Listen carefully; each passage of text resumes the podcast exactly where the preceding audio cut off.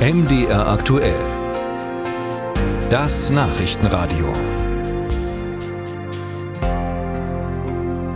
Der Winter naht bei uns, auch wenn noch schwerlich vorstellbar, bei erneut milden Temperaturen. Heute im vergangenen Winter, da hatte die Bundesregierung mit Preisbremsen die hohen Kosten für Strom und Gas abgefedert. Die Preise haben sich zwar wieder stabilisiert, aber der Krieg in der Ukraine er geht ja weiter. Und es stellt sich wieder die Frage, was kommt auf uns zu in Sachen Strom- und Heizkosten.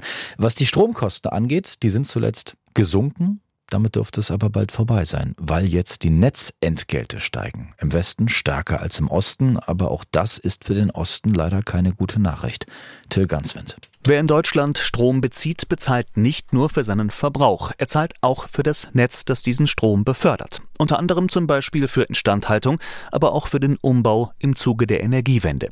Die Netzbetreiber hatten im vergangenen Monat angekündigt, dass sie die Entgelte im kommenden Jahr erhöhen werden.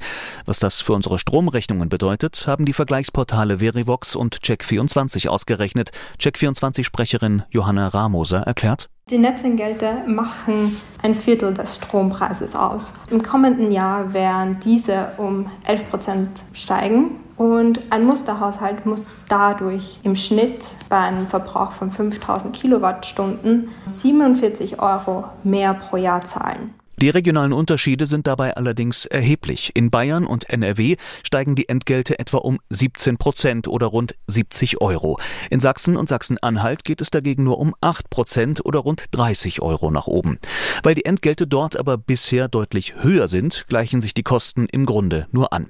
Am höchsten sind die Entgelte in Schleswig-Holstein, Hamburg, Mecklenburg-Vorpommern und Brandenburg.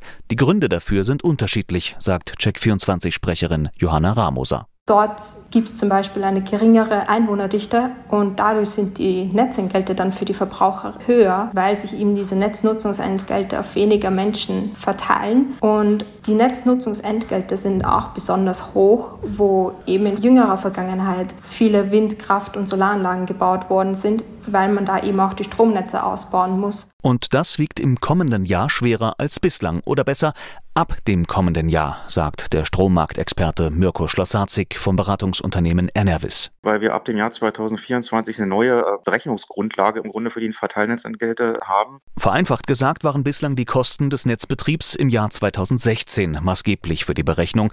Ab dem kommenden Jahr sei aber das Jahr 2021 entscheidend, sagt Schlossarzik. Ein zentraler Punkt sei da der PV-Boom, den wir sehen, auch der, der dezentrale Zubau von Hausanlagen, der natürlich halt hier die Kosten bei den Netzbetreibern treibt, sodass hier diese höheren Kosten der Übertragungs- und Verteilnetzbetreiber dann halt auch in höheren Netzentgelten ähm, sich widerspiegeln. Schloss Sarzigs Preiserwartungen decken sich mit denen der beiden Vergleichsportale. Mit Blick auf den stetig wachsenden Anteil erneuerbarer Energien geht der Strommarktexperte davon aus, dass die Entgelte in den kommenden Jahren weiter steigen werden.